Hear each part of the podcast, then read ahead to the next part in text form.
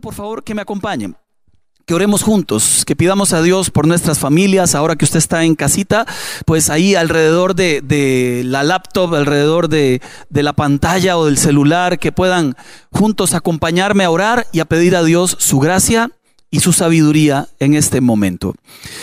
Padre, en el nombre de Jesús, gracias infinitas por tu amor, gracias por tu misericordia.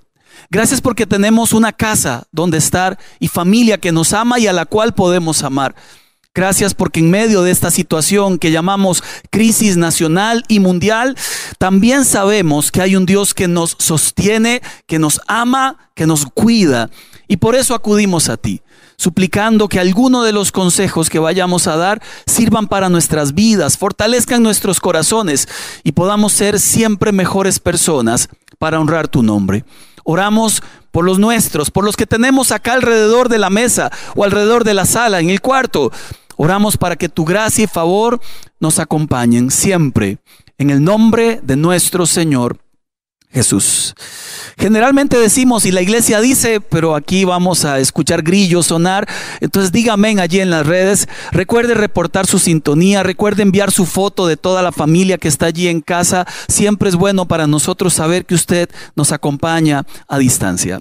He titulado a la enseñanza Dios es esperanza, lecciones en medio de la crisis. Creo, creo que este es un momento para desarrollar dos características indispensables. Número uno, debemos tener una abundante dosis de prudencia y al mismo tiempo una confianza absoluta en Dios son las dos cosas. Por un lado, ser prudentes en todo lo que nos han pedido y por otro lado, confiar completamente en Dios. Hay una cita que me gusta muchísimo y está en el Salmo 121, versos 1 al 4. El salmista lo declara de esta manera. A las montañas levanto mis ojos ¿de dónde ha de venir mi ayuda? Y él mismo responde, mi ayuda viene del Señor, creador del cielo, de la tierra. No permitirá que tu pie resbale y jamás dormirá quien te guarda, ni se adormece el que cuida a Israel, el que cuida a su pueblo. Y grandes lecciones contienen este versículo que las voy a resumir en una sola frase. Dios es esperanza ha sido esperanza, es esperanza y seguirá siendo esperanza siempre. Lo cierto es que estamos en una crisis donde más que nunca debemos aprender a confiar en este Dios que es esperanza. Le digo esto porque... Los problemas se convierten en crisis siempre que se les da un mal manejo aplica a las epidemias como la que estamos viviendo, aplica a las crisis familiares, aplica a las crisis económicas, a las emocionales, a las laborales. Cada vez que hay un problema y no le damos la atención debida, puede tener el potencial de convertirse en crisis y se agrava de dos maneras. En primer lugar, cuando no se toma en serio por ejemplo, desenfreno en tiempos de oración. Hemos visto fotos, gimnasios, bares, parques, gente de vacaciones. Este no es tiempo para eso, este es tiempo para orar. Eso es no darle la importancia a un problema que es serio. Pero por otro lado está el fatalismo cuando llegamos gravemente a la actitud del fatalismo y perdemos la esperanza. Aquí es una obsesión, pero en tiempos de oración. En lugar de estar afanados y angustiados, deberíamos estar enriqueciendo nuestras vidas pegados a la fuente de toda esperanza, que es Dios. Yo quisiera hoy extraer de esta crisis que vivimos cuatro lecciones y responder quizás algunas preguntas que alguna gente se ha hecho ahí en las redes y que incluso me han hecho a mí también. La primera pregunta sería, ¿Por qué pasan estas cosas? Como cuando alguien muere, ¿por qué murió si tanto yo le quería? Como cuando alguien le despiden, ¿por qué me despidieron? Como cuando alguien adquiere alguna enfermedad, cualquiera que ésta sea, ¿por qué es que tuvieron que, operarme? ¿Por qué tuví, debí que? Mire, hay un montón de historias que ocurren alrededor de esa pregunta, pero quizá la primera lección es que no podemos olvidar que vivimos en una tierra en maldición, una tierra que clama por libertad. Permítame leerle Romanos capítulo 8 versos 18 al 24 y elegí la nueva traducción viviente para este versículo.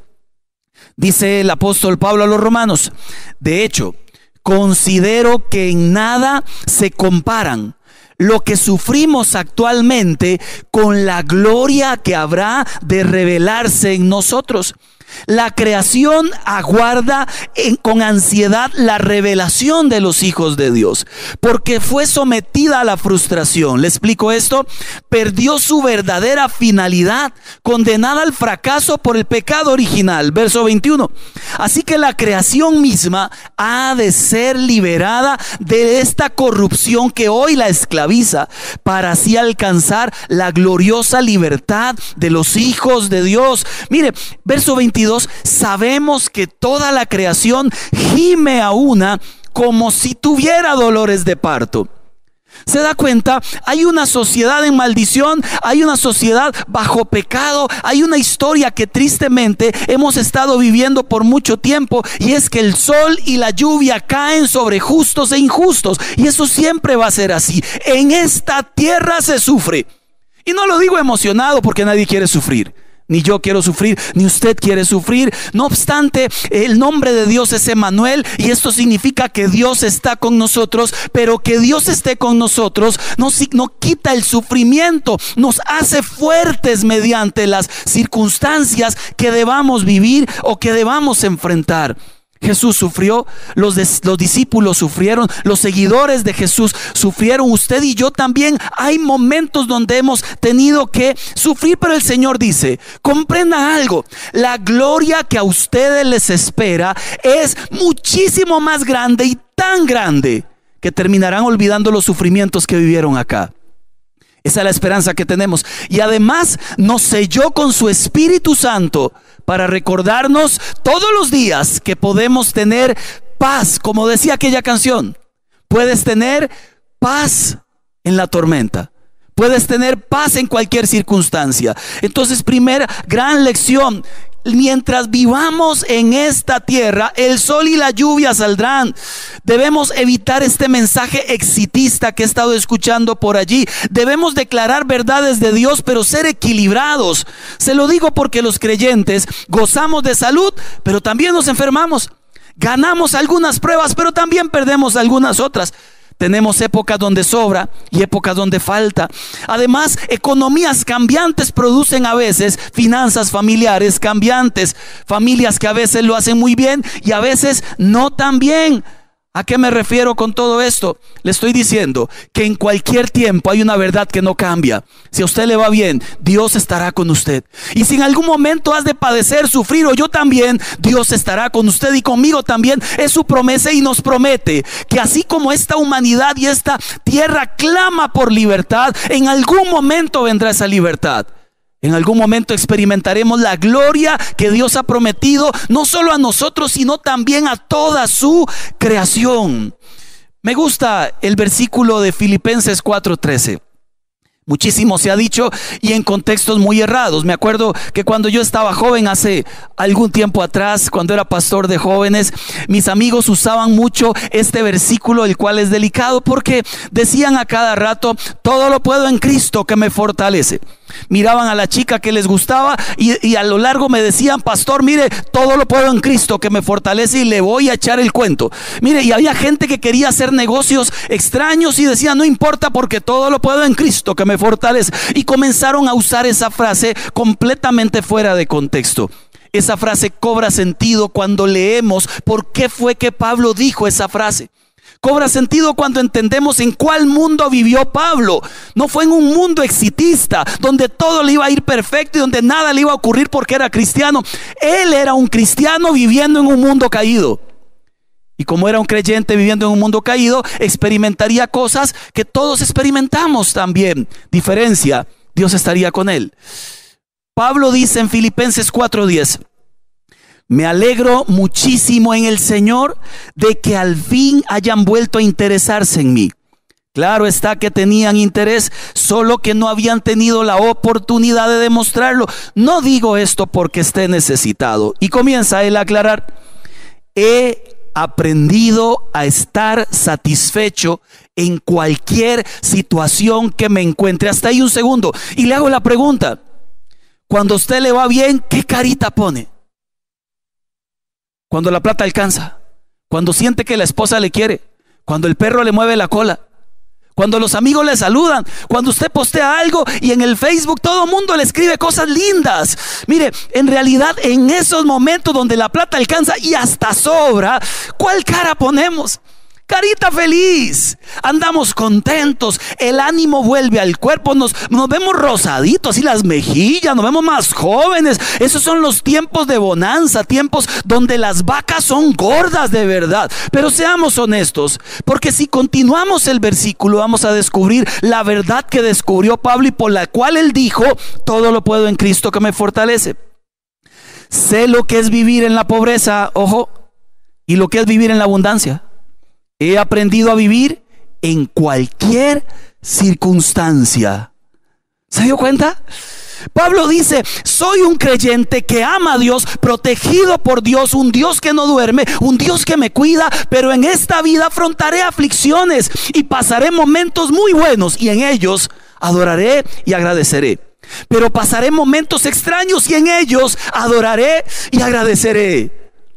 Porque estamos acostumbrados a agradecer solo los tiempos de vacas gordas, buenas y fuertes. Y terminamos olvidando que vivimos los dos tiempos y las dos etapas. Porque ocurren cosas en este mundo, a veces menos graves, a veces más graves, porque estamos en un mundo caído donde las cosas seguirán ocurriendo, pero llegará un momento en que esta historia acabe y aquellas promesas de Dios de esperanza se cumplirán por completo. Mientras tanto nos queda ser prudentes y confiar. Ser prudentes y confiar. Le cuento que en alguna oportunidad, alguna vez lo había contado. Jackie y yo estábamos muy contentos porque tenía yo un trabajo en una iglesia, mi esposa tenía un trabajo en un banco, en un puesto de bolsa, le iba bien de verdad. A mí en la iglesia no tanto, a veces esa idea de que el pastor, bueno, a mí no me iba tan bien. Lo cierto es que en una semana, en la misma semana, me despidieron.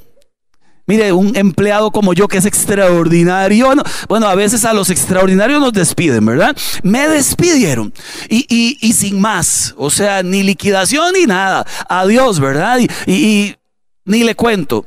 Solo sé que yo dije, mi amor, Jackie, tranquila.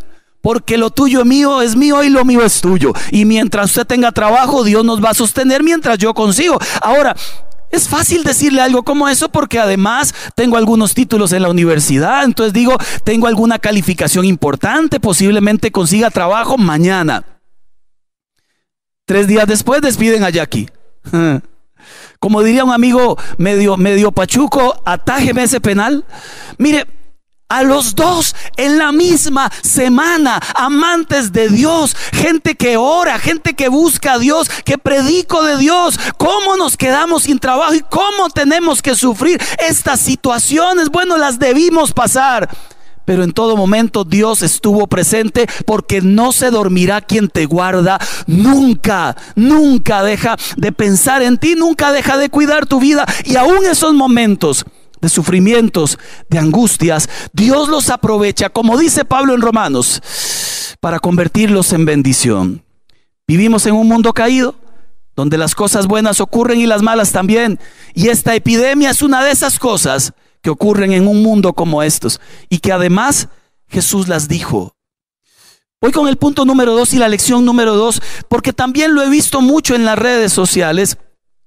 Lección número dos, en tiempos de crisis, de plagas o pandemia como esta, no olvidemos las palabras dichas por Jesús. Se lo aclaro. En este tipo de catástrofe nos preguntamos, ¿son señales antes del fin? Bueno, Mateo 24, versículo 3. Si lo puede buscar ahí en casa, igualmente lo vamos a poner allí en la, en la pantalla. Jesucristo dijo, más tarde, estaba Jesús sentado en el monte de los olivos cuando llegaron los discípulos y le preguntaron en privado, ¿Cuándo sucederá eso?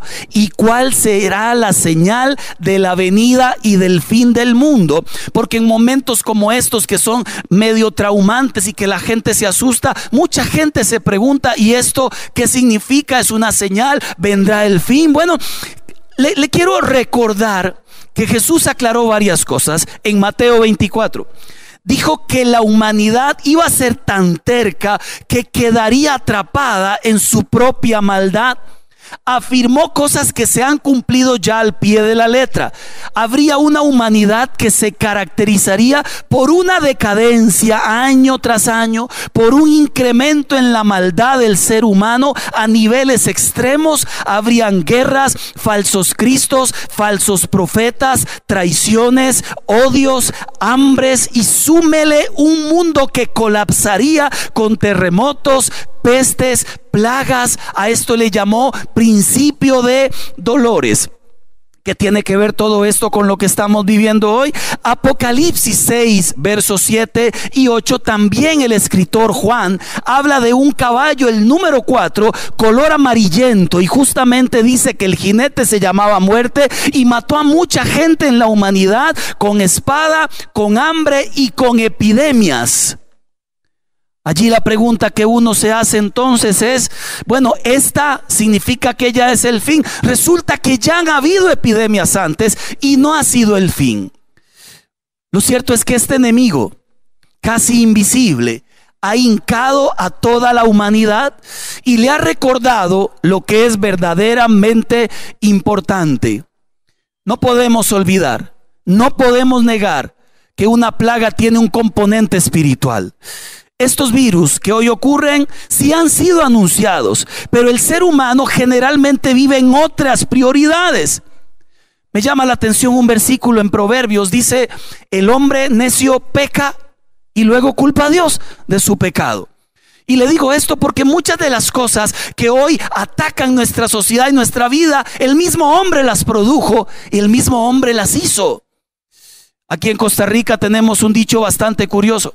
Cada vez que llueve y las alcantarillas se tapan por el montón de agua que cae, inmediatamente los ticos decimos, eh, el gobierno y todo está mal, no esas alcantarillas. Pero ¿quién es el que echa la basura en la alcantarilla? Resulta que ahora con toda esta historia hay menos smog porque la gente está en sus casas. Hasta en Venecia se ven los peces y delfines nadando en medio de los canales. ¿Qué ha pasado? Yo nunca podría asegurar que este virus es una señal del fin y que el fin es mañana. Más bien podría asegurar algo que dijo Jesús. Jesucristo habló de que una sociedad que, que, iba a ser señal inequívoca de tiempos finales era una sociedad que iba a rechazar a Dios, que iba a rechazar sus valores, que se iba a oponer a todo lo que se llame Dios y a su propio pueblo, que se burlaría de Dios. Lo dice segunda de Timoteo capítulo 3 versículos 1 al 5. Pablo le explica a Timoteo lo siguiente. Es bueno que sepas que en los últimos días habrá tiempos muy difíciles. Muy despacio. Pues la gente solo tendrá amor por sí misma y por su dinero. Serán fanfarrones orgullosos, se burlarán de Dios, serán desobedientes a sus padres y malagradecidos y no considerarán nada sagrado.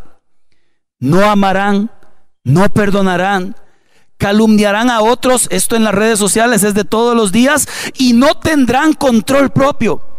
Serán crueles y odiarán lo que es bueno traicionarán a sus amigos, serán imprudentes, se llenarán de soberbia y amarán el placer en lugar de amar a Dios. Un virus va a determinar el final. No lo dice textualmente la Biblia, habla de que muchas plagas y virus vendrían. ¿Qué sí va a determinar el final? Una sociedad que rechaza a Dios una sociedad que odia los valores de Dios, una sociedad que pelea contra aquello que Dios ha dicho, esto es pecado y eso está mal. Ahí sí, yo le diría, estaríamos a las puertas, porque ese es el escenario perfecto para que se manifieste lo que en palabras de Jesús es el hijo de perdición, Satanás, el anticristo en realidad. Me llamó la atención algo interesante que vi en las redes sociales había un pleito de tantos pleitos que se hacen ahora. Y un hombre que no creía en Dios debatía acerca de nuestro buen Dios.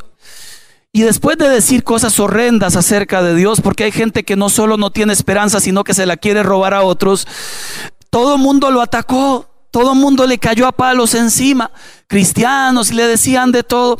Apareció una muchacha en medio que me conmovió el corazón. Yo leí los comentarios hasta que llegué al de ella y justamente fue el único comentario que él nos respondió. Todos los demás comentarios agresivos y feos, él igual los respondía en el mismo nivel.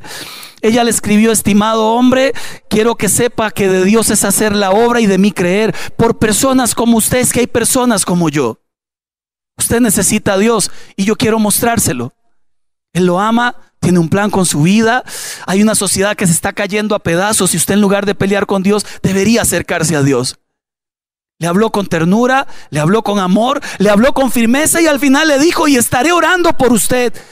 El día de mañana cuando lo vea contando el testimonio, sabré, sabré que Dios es capaz de ablandar el corazón más duro. Mientras leía algo como eso, yo decía, Dios mío, esta es, mi historia. En algún momento de ceguera de mi vida, no entendía, no creía en Dios. Era un pseudo ateo al final. Hasta que llegó alguien que insistió, alguien que me habló con el amor de Cristo, alguien que entendió que el Señor vino a salvar personas y que estas cosas ocurren para gritarle a la humanidad, busquen a Dios, es el momento. No para andar destruyendo gente sino por el contrario para decirles que hay un camino de esperanza todavía, que la luz sigue encendida. Si se quiere que la puerta del arca sigue abierta, el camino de esperanza sigue trazado para todos aquellos que reaccionen a tiempo. Segunda gran lección, es una señal del fin este virus. Bueno, más señal del fin es la maldad sobre la humanidad. Esa apunta hacia un final, en realidad, más certero. Lo dijo Daniel, lo dijo Apocalipsis, lo dijo Jesucristo. Tercera lección. En tiempos de crisis, sobre todo de esto que estamos viviendo, refúgiate solamente en Jesús. Refúgiate solamente en Jesús. Y le doy una sugerencia. Haz aquello que hizo el pueblo de Dios allá cuando vivieron plagas también?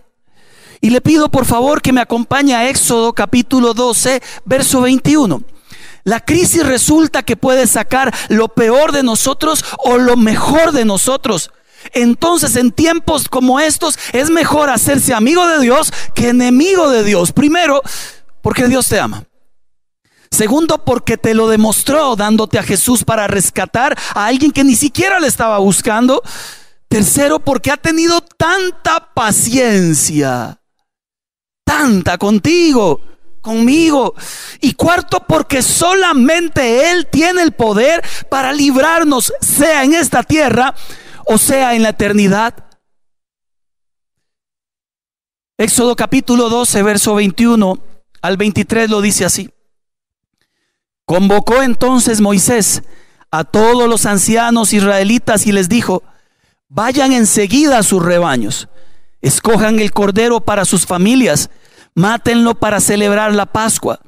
Tomen luego un manojo de hisopo, mójenlo en la sangre recogida en la palangana, unten de sangre el dintel y los dos postes de la puerta y no salgan ninguno de ustedes de su casa hasta la mañana siguiente. Cuando el Señor pase por el país para herir de muerte a los egipcios, verá la sangre en el dintel y en los postes de la puerta y pasará de largo. No permitirá que el ángel exterminador entre en sus casas y los hiera. Jesús cumplió perfectamente Éxodo 12, 21 al 23. Habiendo ofrecido su vida una sola vez y para siempre, fue el sacrificio perfecto. Y mire toda la analogía que es extraordinaria. Había una crisis nacional, plagas, no una, diez. Y ellos se reúnen en sus casas, cada uno a su familia. Y yo creo que ahí está la primera lección.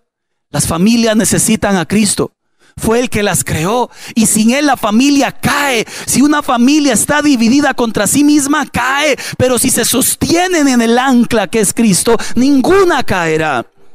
Segundo, el cordero para este sacrificio debía ser perfecto, sin mancha nada. Jesús fue ese cordero perfecto. La sangre derramada que se untó en las puertas y en los postes se unta hoy en nuestros corazones. Debían comer el cordero en casa toda la familia. Y Jesús dijo, les doy a comer mi carne y beban mi sangre. El simbolismo de ser uno con Él y vivir para Él y estar en Él y Él en nosotros. No salgan. Y hoy es literal. No salgan.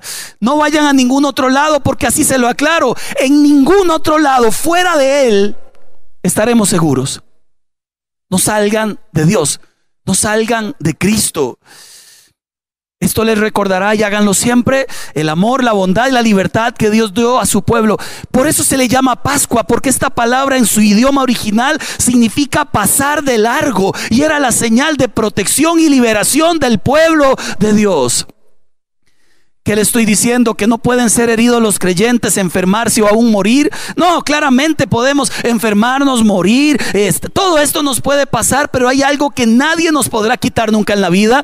Y esto es la seguridad de la salvación. Tendremos en Dios esperanza eterna. Tendremos en Dios esperanza eterna. Faraón eligió la enemistad con Dios, su pueblo le siguió y recibió las consecuencias y entre más veía cosas malas, más endurecía el corazón y uno se pregunta cómo ni siquiera eso le ablandó el alma. Decimos, no ha tocado fondo, ocupa un fondo más profundo, quizás no ha tocado fondo. La salida a cualquier plaga y a este virus sigue siendo Cristo. No hay otra salida. La salida sigue siendo el Señor. Le cuento, hay un pastor llamado David Cheng de la Iglesia Bautista Emanuel en Malasia. Ayer a sus 60 años fue el primero en, en morir por el coronavirus. Un pastor que muere por una plaga. Alguien se preguntará entonces, ¿no fue protegido Claro que sí. Llegó a casa. Todo lo que había luchado en esta tierra, todo lo que había anhelado en esta tierra, era encontrarse con aquel que le creó, era encontrarse con aquel que le formó, era encontrarse con su Padre terrenal, cumplió una misión en esta tierra y su Hijo dijo algo como esto ante la muerte de su Padre. ¿Dónde está, oh muerte, tu aguijón? ¿Dónde sepulcro tu victoria? Esto es de alguna forma entendido muy simple. Compara la muerte con esa avispa y su aguijón. Sin aguijón, esa avispa no es nada. Jesús en la cruz del Calvario rompió, hizo pedazos ese aguijón. Ya la muerte para nosotros no es necesariamente esta es que no morimos eternamente, es que viviremos eternamente con el Rey, es que pasaremos la eternidad con Él. Ya tiene que ver con otra historia, por eso Pablo lo dijo tan claro. Y si vivimos, para Él vivimos. Y si morimos, para Él morimos. Sea que vivamos o sea que muramos, somos del Señor. Aquí en casa hace un tiempo atrás debimos enterrar a un buen amigo, Freddy, un hombre de Dios, tenía una particularidad, molestaba mucho en realidad. Algunas veces venía aquí a la iglesia a servir, a cortar el césped, a pegar láminas, pero le hablaba a todo mundo del amor de Dios, estaba lleno de Dios. Siempre pasaba con un chiste que, que según él era muy chistoso. Le decía a uno cinco, cinco, uno le preguntaba cinco qué y él decía sin comentarios y se iba muerto de risa. Solo él se reía, quiero que sepa. Le dio cáncer cáncer terminal. Fuimos a su casa en las últimas semanas de vida. Y ahí sentados alrededor con mucho dolor y con su esposa, él decía estoy listo para ver a papá. Y me recordó las palabras de Pablo, he peleado la buena batalla, corrido esta carrera, ahora me queda esperar el momento de encontrarme con Dios. La salida a los problemas de la humanidad son Cristo. No hay otro. En estos tiempos refúgiese, en Él, refúgiese en su amor. Si usted se sentía lejos, acérquese ahora, acérquese más. Entienda que le ama como a nadie más en el mundo. Y en esta vida va a proteger su vida. Y si nos toca irnos igualmente, es porque había cumplido su propósito. Pero sea que vivamos o no, somos de Él. Tenemos una esperanza más grande que trasciende más allá de las fronteras y de esta humanidad. Tercera lección, refúgiese solo en Jesús, solamente en Él. Ahora con esta historia de, del trabajo, de la afectación que tenemos todos, quiero que sepa. La iglesia igual, las familias de la iglesia igual, los empresarios igual, tenemos todos. Y este es el momento de confiar en un Dios que es capaz de proveer y que se ha llamado a sí mismo para nosotros el Dios proveedor. Es el momento de confiar. Tenemos esperanza. Y lección número cuatro. Me llamó la atención algo interesante ahora que estamos eh, en este momento llamados a quedarnos en casa. Número cuatro, aprovechemos, lección, para poner en orden la casa. Aprovechemos para poner en orden la casa. Mire, en los entierros, cuando alguien muere que uno quiere mucho, suelen decirnos, mire, qué triste es verlo a usted aquí solo en estos momentos de vida. Bueno, qué irónico y qué triste también es que un virus nos recuerde prioridades que no teníamos que haber olvidado. Les recuerdo algunas. Número uno, busquen primeramente el reino de Dios y su justicia. Dios es primero siempre ha sido primero. Y hoy más que nunca es tiempo de volverse a Dios. Vieran cómo celebro cuando la gente se toma la foto ahí en su casa. El miércoles que enseñamos acerca del temor. Mire, me mandaron todas las fotos que pudieron y eran familias completas. Los hijos, la, abuela, el suegro. Mire, toda la gente ahí alrededor de la mesa en el celular tomados en la foto, algunos riendo. Y esto es emocionante porque volvemos a entender que es Dios quien tiene que sentarse en la silla principal del hogar. No eran las series estas que salen en campaña todo el tiempo. No era el fútbol que finalmente entendimos que hay un montón de cosas que no son prioritarias. ¿Sabe? La necedad del hombre le hace perder su rumbo y luego y luego culpa a Dios. ¿Qué hace alguien como Nemías cuando reconstruye ora a Dios, hace duelo, pide perdón por los pecados de su tierra, de sus gobiernos, de sus líderes, por los pecados de los líderes religiosos, por los pecados de la nación. Este hombre pide a Dios, clama a Dios, Dios le escucha y le responde. Usted que está en casa, pida a Dios en familia. Pida a Dios en familia. Anoche le dije a Tiago que orara conmigo. Fui a acostarlo, a veces lo acuesta que a veces lo acuesta Fío. Y anoche le pedí que orara. Hizo una oración extraordinaria. Además, Jackie le enseñó el Padre Nuestro. Entonces comenzó con mucha facilidad a decir, Dios, por favor, bendícenos. Ayúdanos en cualquier situación. Sé tú el que ilumina el camino y palabras muy elaboradas, muy lindo. Y cuando estaba terminando, Señor, danos paz y lindos sueños. E inmediatamente arranca con la oración del Padre nuestro. Padre nuestro, dice, que estás en los cielos, santificado sea tu nombre. Venga a nosotros tu reino y hágase tu voluntad aquí en la tierra como en el cielo. Mire, se me quebró la vida escuchando una oración tan poderosa en una boca de seis años.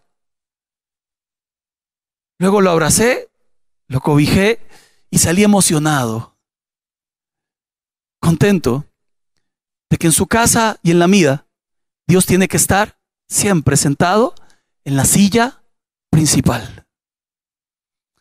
Número dos, número dos, después de Dios, número dos, la familia es primero. ¿Qué prioridad olvidada también? Hoy la gente le dedica más tiempo a cualquier otra cosa menos a la familia. ¿Qué, prioridad olvidada? Dice Génesis 18, verso 19. Y voy a pedirle a Luis, dice, anda por ahí.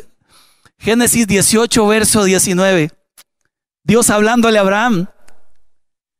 Yo lo he elegido para que instruya a sus hijos y a su familia en el camino del Señor y pongan en práctica lo que es recto y lo que es justo. Punto y seguido. Así el Señor cumplirá aquello que ha prometido. Volvamos a la espiritualidad sana. Volvamos a los altares de oración en casa. Volvamos a reír juntos. Volvamos a llorar juntos. Volvamos a jugar. Anda el juego ese del papel higiénico, ya sé por qué se lo gastaron todo en Costa Rica, oiga. Y haciendo series con higiénico. No sé de qué sirve, pero si los hace reír, pateen el higiénico. Invierta su vida en la familia otra vez. No solo en los más pequeños, que algún día se van cuando se casen. Invierta su vida con su esposa, invierta su vida con su esposo. Ya que hace poco me dijo, y perdón que lo comente aquí delante del mundo entero, mi amor, te amo. Y sé que ahora me perdonarás. Pero ya que hace poco me decía, es que últimamente me dijo, usted anda como en carreras. Y, y como que a veces ni me da tiempo a mí. Y yo ocupo su tiempo. Y, y yo por dentro pensé, no es que hace un poquito tiempo ando en carreras. Desde que tengo memoria ando en carreras. Pero hay momentos donde hay que pegar un frenazo, ¿no le parece? A veces el frenazo lo pega la enfermedad. Hay momentos donde hay que pegar un frenazo. Ahora nos obligaron a pegar un frenazo.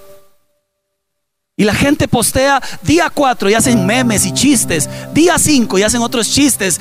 Este, y haciendo tonteras y vacilando. Digamos que para reírse un rato está bien. Pero invierta el tiempo en algo positivo. Vuelvan a pasar tiempo juntos. Vuelvan a mirarse a los ojos. Vuelvan a comer en la sala otra vez, ya no cada uno en su cuarto. Vuelvan a reír, vuelvan a llorar. Llorar de alegría. Creo que se vale. Nehemías dijo, levántense y peleen por sus hijos, por sus hijas, por sus esposas, por sus tierras. Es esa misma actitud de alguien que dice, me toca a mí, me toca a mí. Levantarme por mi familia, me toca a mí. ¿Cuánto tiempo más estaremos en casa? No sabemos, aunque hay mucha gente por ahí responsable haciendo fiesta. Pero mientras estemos en casa, recordemos que será un lugar para estar siempre. Que será un lugar para volver en carrera. Que será un lugar que se disfrutaba. Que será un lugar que tenía que convertirse en un lugar de paz. Un lugar donde la misma presencia de Dios habitaba. Y entonces aquello que llamamos hogar habrá nacido en ese lugar. Número tres. Pon en orden tu casa que nos recuerda también este principio. Primero el reino, segundo la familia. Número tres, no olvidemos la fragilidad humana. Dice primera de Pedro 1, 24, 25. Los seres humanos son como la hierba, su belleza como la flor del campo. La hierba se seca, la flor se marchita. Tenemos un tiempo en que nacemos, uno en que nos vamos. Así es de frágil la humanidad. Por eso Nehemías recordó a Dios sus promesas y le dijo, Señor, si nos volvemos a ti, tú entonces te volverás a nosotros. Como es poco, mucho o demasiado lo que nos queda, no sé. Solo sé que pidamos ese favor del cielo. Nos volvemos Vuélvete a nosotros y permítenos ver bien de tu mano sobre nuestros hogares, Señor. Y último, dentro de este mismo punto, haga lo que falta. En Marcos le decía ahora y se lo leía 3:25, si una familia está dividida no prevalecerá. Y, y Nehemías decía, cada uno vaya a la parte del muro que le corresponde. Hay familias donde no se han perdonado. Familias que no se hablan. Hay familias que le tienen resentidas por algo que ocurrió en 1428 con el bisabuelo del tatarabuelo. Hay familias que cuando se enojan, se enojan. y llevan días sin hablarse. Un tiempo como estos nos debe recordar que esas cosas no pueden esperar. Pida perdón. Sea humilde. Vuelva otra vez a quien le dañó, a quien le hizo daño y repare el daño. Creo que hay un tiempo para todo y hay muchas lecciones que hoy podemos aprender estando ahí en casa. Y la última lección, en la medida en lo que usted pueda, ayude a otros. Ayude a otros. En estas necesidades es cuando más se siente ese cariño cristiano de extender la mano sobre otros. Bueno, que no puedo salir, mande palabras de bendición, ore por la gente por teléfono, comparta diarios con alguien. Creo que hay muchas lecciones. A veces nos quejamos en demasía y, y nos sobran demasiadas cosas. Termino. Dios es esperanza. Sigue siendo esperanza y seguirá siendo esperanza. Estoy confiado que de esta pasaremos y seremos formados y forjados en el corazón. Pero necesitamos ver gente humillada delante de Dios. Si tan solo el faraón, el rey Nabucodonosor o Herodes, si tan solo se hubieran humillado, se habrían evitado tantos dolores. ¿Sabe qué hizo Dios ya? Más que quitar un virus, quitó el pecado del mundo para que la humanidad no se condene. Hizo algo más grande ya y nos da esperanza en medio de situaciones como la que vivimos. En las redes se posteó y termino con esto. El testimonio de un médico en Italia. Y este hombre habla de cómo un compañero y yo, ateos, no creemos en nada, al estar ante la muerte, al estar atendiendo tantos casos allí, desfallecía nuestra alma y necesitamos con urgencia de una fuerza que no viniera de nosotros. Y explican, hace nueve días un pastor de 75 años vino a nosotros con problemas respiratorios y le hablaba a cada uno de los moribundos, los sostenía de las manos, todos cansados, desanimados, psiquiátricos, mire, ya no teníamos tiempo de escuchar a nadie, nosotros como humanos teníamos un límite y alcanzamos el límite, no podemos hacer nada más, pero este hombre seguía incesantemente hablando de Dios. Lamentamos mucho que él también falleciera. No obstante, al mismo tiempo dice, nos dimos cuenta de nuestra inutilidad en esta tierra. Y agradecemos a este hombre porque volvimos a Dios en medio del sufrimiento y el dolor de mis semejantes. Yo siempre he creído que es bueno buscar a Dios cuando todo está bien. Y es bueno buscar a Dios cuando todo no está tan bien. Es un momento para buscarlo, para humillarnos y reconocer que solamente Él tiene el poder para librarnos de estas historias y para darnos vida eterna. Quisiera orar, si lo tiene a bien, pero quisiera hacer algo diferente, si me ayuda Quincho con. Yo me quiero humillar acá, hincarme, ahí que usted está en casa. Le invito a que pueda, igual que yo, doblar sus rodillas Señor. Y que entendamos que esto es serio, pero no es más grande que su poder.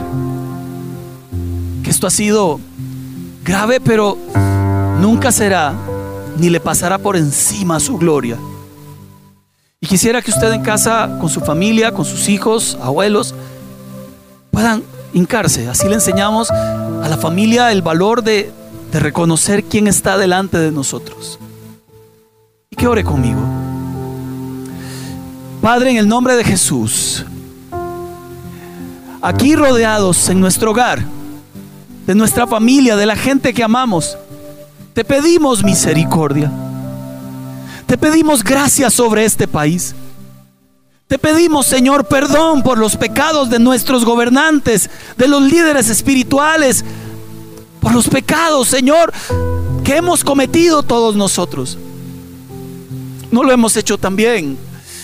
Y por ello te pedimos de todo corazón, perdónanos.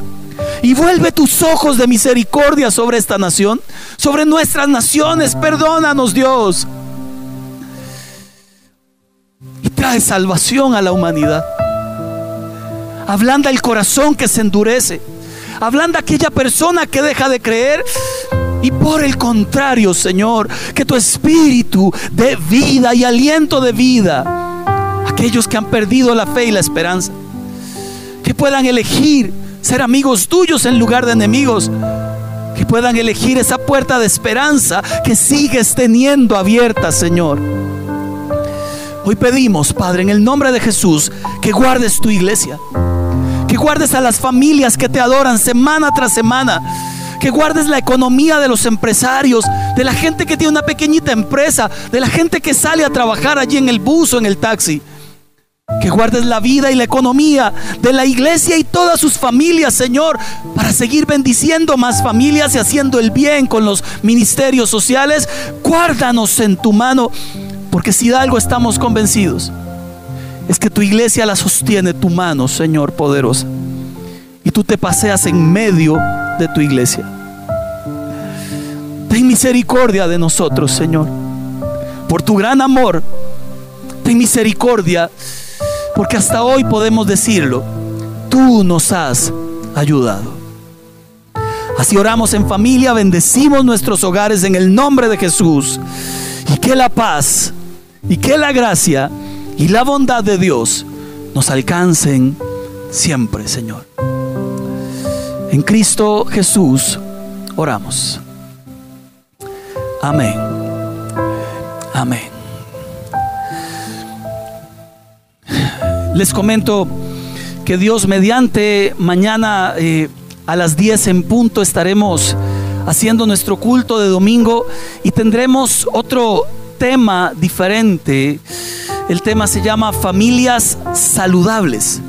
Y quisiera hablar de ese tema considerando que todos estamos en casa, en familia, y reforzar más este concepto de familia que tanto necesitamos nosotros.